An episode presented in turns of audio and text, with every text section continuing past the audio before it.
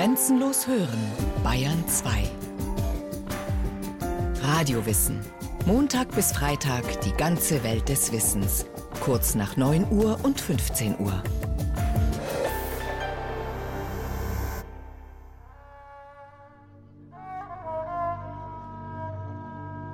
An der feuchten Wand, von der die Tünche bröckelte, ein unbeholfener Öldruck des Sultans und ein paar gerahmte Koransprüche.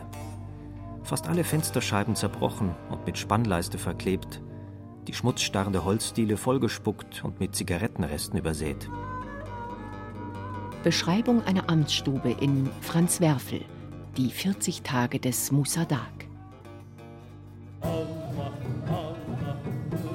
Seit einem halben Jahr bin ich Tag und Nacht in fast allen denkbaren Lagen des Lebens mit den Türken zusammen. Ich habe keine Gelegenheit versäumt, mich zu orientieren. Von Tag zu Tag ist mein Pessimismus in Bezug auf die Zukunft der Türkei gewachsen. Brief des bayerischen Majors Otto von Lossow an seine Mutter, Juli 1913. Zwei Beschreibungen von Verfall, Niedergang, Staatsversagen.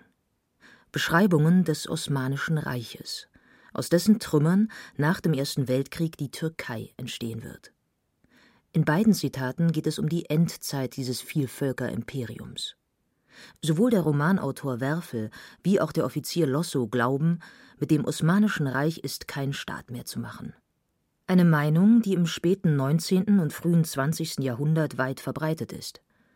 Heutige Wissenschaftler stellen diese Herablassung jedoch in einen größeren geschichtlichen Zusammenhang. So spricht der Orientalist Professor Maurus Reinkowski von der Universität Basel von einem sich wandelnden Selbstbild Europas ab dem frühen 19. Jahrhundert. Von da an habe sich der Kontinent stärker abgegrenzt von Kulturen und Völkern an seinen Rändern. Davon war natürlich auch das Osmanische Reich betroffen. Und in solcher Weise wurde das Bild des Osmanischen Reiches immer düsterer eingefärbt. Zugleich sahen die Europäer, dass sie weitaus erfolgreicher waren auf politischer Ebene, militärischer Ebene, wirtschaftlicher Ebene, sodass das Osmanische Reich als ernsthafter Gegner nicht mehr betrachtet wurde. Diese Vogelperspektive auf langfristige Entwicklungen in Orient wie Okzident hat sich in der breiten Öffentlichkeit jedoch bis heute wenig durchgesetzt. Dort gilt für das Osmanische Reich der Ära vor dem Ersten Weltkrieg immer noch, was der deutsche Botschafter Rudolf Nadolny in einem Rundfunkvortrag im Jahr 1930 skizzierte. Das alte Osmanische Reich mit seinen ausgedehnten, vom Schwarzen bis zum Roten Meere und zum Indischen Ozean reichenden Besitzungen die an der Peripherie kaum noch der Gewalt des Sultans unterstanden, mit seinen mannigfachen Völkerschaften und bei seiner notorischen militärischen und politischen Schwäche, die ihm den bekannten Namen des kranken Mannes am Bosporus eintrug, war nur noch ein Objekt in der großen Politik der europäischen Mächte.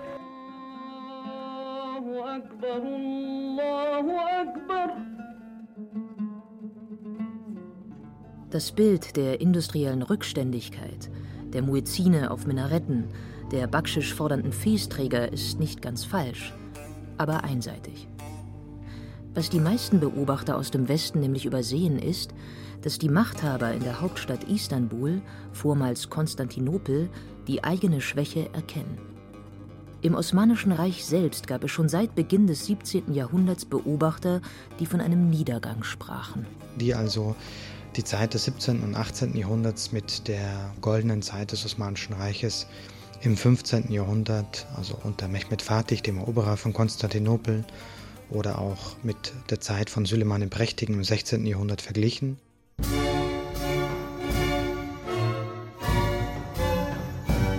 Vorbei die Zeiten, als das Osmanische Reich ganz Europa in Atem hält weil dessen Armeen unter dem dröhnenden Spiel der Janitscharenkapellen Wien und Budapest belagern und die Staaten des Kontinents zu erobern drohen.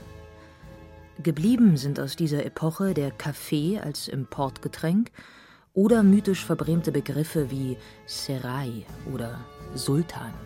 Sultan, arabisch Herrschaft, Herrscher. In den islamischen Staaten wird mit diesem Titel seit dem 10. Jahrhundert der Inhaber der Regierungsgewalt bezeichnet. Ein Sultan beansprucht nicht nur die weltliche, sondern auch die religiöse Autorität. Er ist zugleich oberster Beschützer der heiligen Stätten und des Glaubens.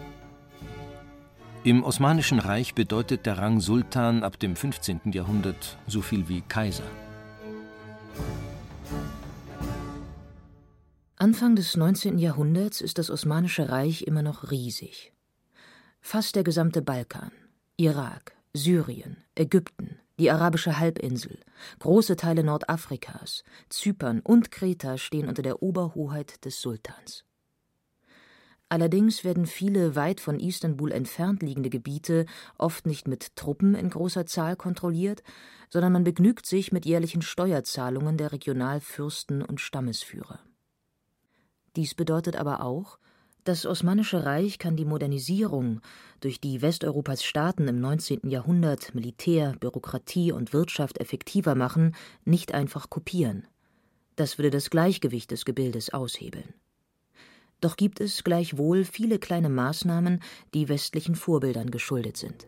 1818 Abschaffung des Frondienstes. 1827 erste Reformen beim Militär. 1830 Erstmals werden Studenten ins Ausland geschickt. November 1839 Sultan Abdülmejid veröffentlicht ein Handschreiben. Es läutet das Zeitalter der Tanzimat-Reformen ein. Die Reformversuche genügen jedoch nicht, um mit Briten, Franzosen oder Deutschen Schritt zu halten. Wie andere Nationen, zum Beispiel China, muss das Sultansreich feststellen, Europa enteilt technisch, wirtschaftlich, politisch immer weiter. Orientalisten erklären sich den relativen Niedergang heute anders als früher. Statt auf den Einfluss des Harems oder schlechter Ratgeber zu verweisen, deutet Professor Reinkowski auf die Ökonomie. So war es eben ein Wirtschaftssystem, das vor allem auf die Versorgung von Istanbul oder der Bevölkerung insgesamt abzielte und weniger auf einen wirtschaftlichen Erfolg. Eine andere Beobachtung, die man gemacht hat, war die, dass während der Kriegszeiten die gesamte Wirtschaft eigentlich auf eine Kriegswirtschaft umstellte, also den Produzenten von Waren die Produktion der Güter zu sehr geringen Preisen abverlangte. Das ruinierte natürlich die Produzenten, es ruinierte die Wirtschaft. Gleichwohl ist über das ganze 19. Jahrhundert zu beobachten, die europäischen Großmächte behalten das Osmanische Reich ungeachtet seiner Schwächen stets im Blick um es in der Sprache jener Jahre auszudrücken, man diskutiert die orientalische Frage. Ist es für Europa besser, wenn das Osmanische Reich fortbesteht oder wenn es gänzlich zerfällt? Die Antwort gibt der Friede von Paris, der 1856 den von Russland provozierten Krimkrieg beendet. Russlands Zar Nikolaus I., ihm wird die Formulierung vom kranken Mann am Bosporus zugeschrieben, will einen freien Zugang zum Mittelmeer. Russlands beste Häfen liegen im Schwarzen Meer. Schiffe können nur mit Zustimmung der osmanischen Behörden die Meerengen des Bosporus und der Dardanellen durchfahren. Doch der Feldzug des Zaren wird von einer französisch-britisch-osmanischen Allianz auf der Krim blutig erstickt. In Paris garantieren die Europäer dem Sultan die Unversehrtheit seines Staates, was auch bedeutet, das Osmanische Reich wird anerkannt.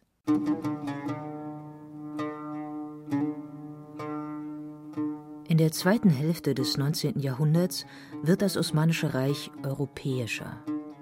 Westliche Kleidung, westliches Mobiliar, westliche Baustile kommen in Mode. Istanbul erhält eine erste Telegrafenleitung Richtung Europa. Auch gibt der Sultan den mittelalterlichen Topkapı-Palast auf und bezieht den neuen Dolmabahce-Palast. Doch ist das im Nachhinein betrachtet kaum mehr als Fassade. Am Verfall der Staatsautorität an den Rändern des Reiches ändert die Verwestlichung nämlich nichts. 1857 rebellieren christliche Bauern in Bosnien und der Herzegowina.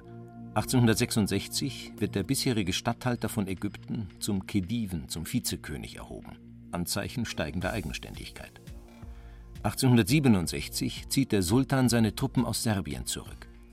1873 erhält Ägypten das Recht, eigene Auslandsanleihen aufzunehmen. 1875 ist der osmanische Staat bankrott. Fortan kontrolliert eine Schuldenverwaltung mit französischen und britischen Banken an der Spitze die Finanzen. Die Steuern fließen großteils in den ausländischen Schuldendienst. Im letzten Viertel des 19. Jahrhunderts schließt der Sultan zunehmend enge Freundschaft mit Deutschland. Denn aus osmanischer Sicht hat das Deutsche Reich als einzige europäische Großmacht keine direkten Interessen in der Krisenregion Balkan, wo das Sultanreich am schnellsten bröckelt. Reichskanzler Otto von Bismarck nutzt das aus.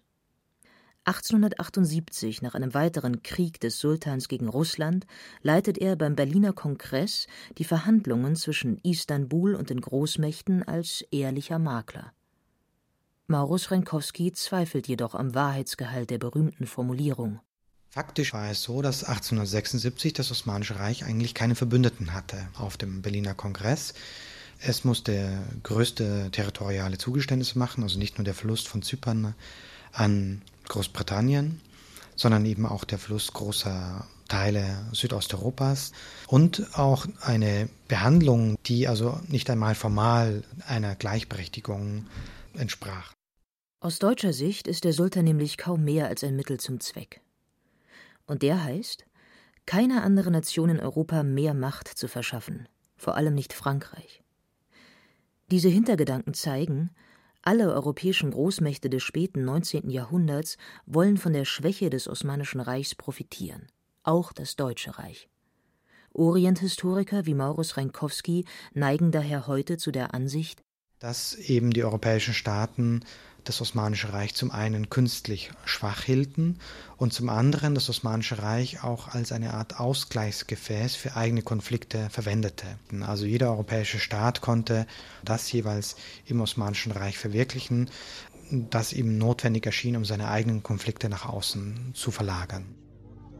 1877 und 78 Serbien, Montenegro und Rumänien werden unabhängig.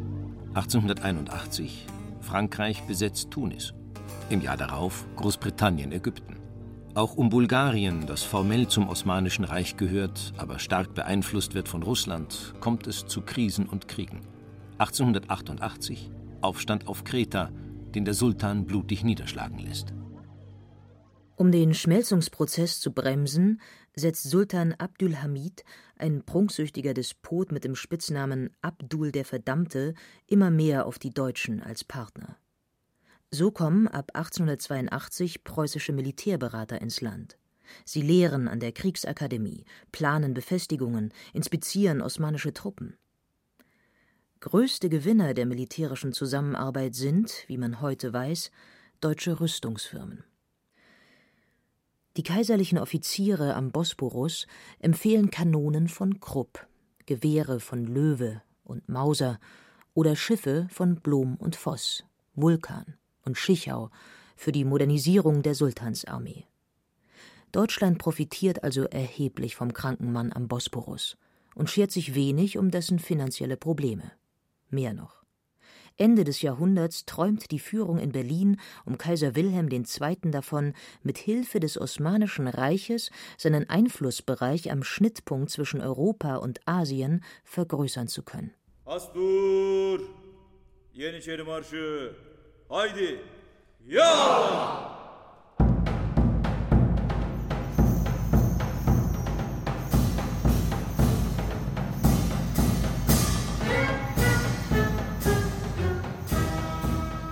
Wilhelm II. fährt selbst zweimal in den Orient. Die Reisen werden in Europa genau verfolgt. So zum Beispiel der Empfang in Istanbul 1898, bei dem der Sultan alles an Prunk auffährt, was ihm zur Verfügung steht. Die osmanischen Truppen hätten zuvor wochenlang den Parademarsch geübt, meldet der gut informierte und sehr kritische Militärattaché Österreich-Ungarns an den Hof in Wien. Die Truppen sahen in ihren neuen Uniformen, Pferderüstungen etc. im Allgemeinen gut aus. Bemerkenswert scheint mir, dass der deutsche Kaiser mit einem strengen Urteil über die inneren Verhältnisse ebenso wenig zurückhielt wie mit jenem über die Armee. Über erstere äußerte sich höchst derselbe beispielsweise dem K&K-Botschafter gegenüber, dass man statt der Einführung von Reformen lieber ein paar hundert Paschas aufhängen sollte. Zum militärischen Einfluss gesellt sich der wirtschaftliche. Beispiel Bagdadbahn, ein gewaltiges Infrastrukturprojekt des Osmanischen Reiches. Per Schienenstrang soll Istanbul mit dem 2250 Kilometer entfernten Bagdad verbunden werden. um damit die entlegenen und zuvor kaum erschlossenen Ostprovinzen besser an die Hauptstadt anzubinden. Die Kredite gibt ein Konsortium unter Führung der Deutschen Bank. Die Bauarbeiten übernimmt der Holzmann-Konzern. Sofort sind die anderen Europäer misstrauisch. Doch selbst der anhaltende Machtverfall des Sultans im Innern und eine radikale Veränderung der Staatsform können dem Vorhaben nichts anhaben. 1908 erlebt das Osmanische Reich nämlich eine Militärrevolte. Sie bringt einen Kreis an Männern an die Macht, der in Wissenschaft wie Öffentlichkeit unter dem Schlagwort Jungtürken bekannt ist. Jungtürken. Zunächst eine illegale Bewegung von Offizieren und Intellektuellen. Kulturelles Ziel ist eine Befreiung der türkischen Sprache von arabischen und persischen Einflüssen. Politisch streben die Jungtürken eine liberale westliche Modernisierung des Landes an.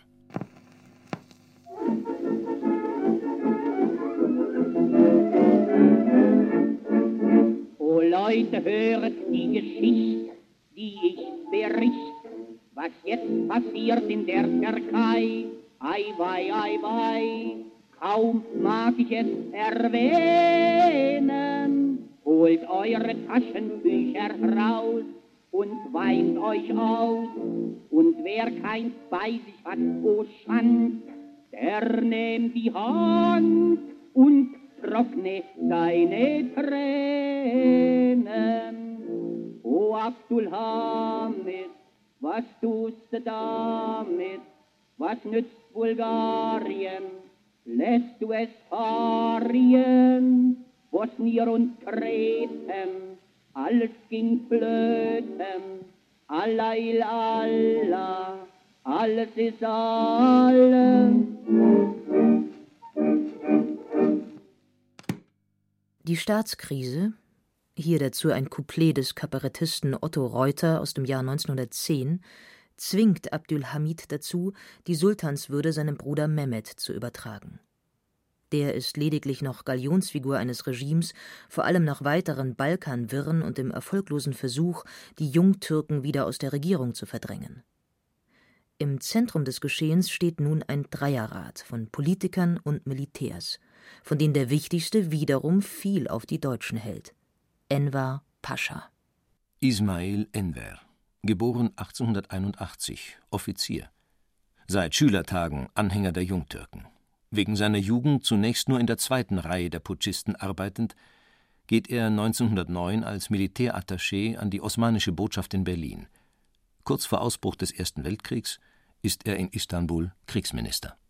Enver Paschas Werdegang zeigt, die Beziehung Istanbul-Berlin wirkt in beide Richtungen. Orientalisten wie Maurus Reinkowski in Basel messen der Tatsache, dass einige osmanische Militärs in Deutschland ausgebildet worden sind oder längere Zeit dort gelebt haben, in der heraufziehenden Krise des Jahres 1914 große Bedeutung bei. Das hatte in der Tat nachhaltige Folgen. Die Führung der Jungtürken setzte sich ja zusammen eigentlich aus drei Personen, Enver Pascha, Talat Pascha und Cemal Pascha eigentlich der führende Kopf Enver Pascha, denke ich, war nicht nur jemand, der jetzt in strategischen Begriffen dachte und im Deutschen Reich einen Verbündeten sah, sondern man kann wohl sagen, dass Enver Pascha in der Tat Germanophil war. Österreich, Ungarn, Deutschland und die Türkei haben im Briefwechsel nur ein Motto und das lautet Wir halten fest und treu zusammen. Hip, hip, hurra, hip, hip. Als 1914 der Erste Weltkrieg ausbricht, sorgt vor allem Enver Pascha dafür, dass Istanbul an der Seite von Österreich-Ungarn und des Deutschen Reiches in den Konflikt eintritt.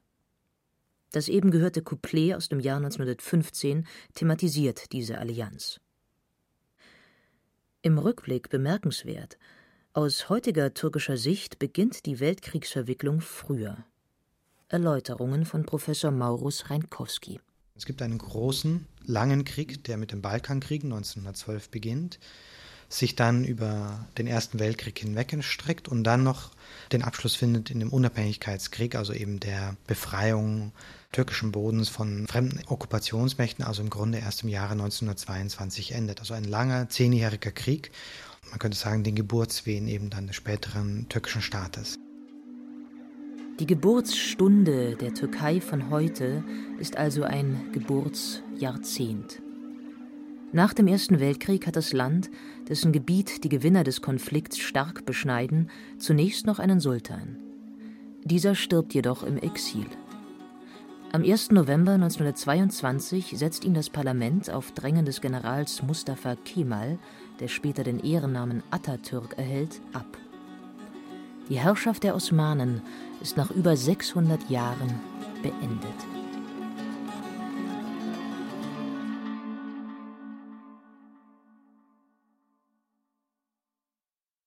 Sie hörten Der kranke Mann am Bosporus vom Ende des Osmanischen Reiches von Rainer Volk. Es sprachen Katja Bürkle, Axel Wostri, Carsten Fabian und Katja Schild. Technik Christiane Gerhäuser-Kamp, Regie Christiane Klenz. Eine Sendung von Radio Wissen.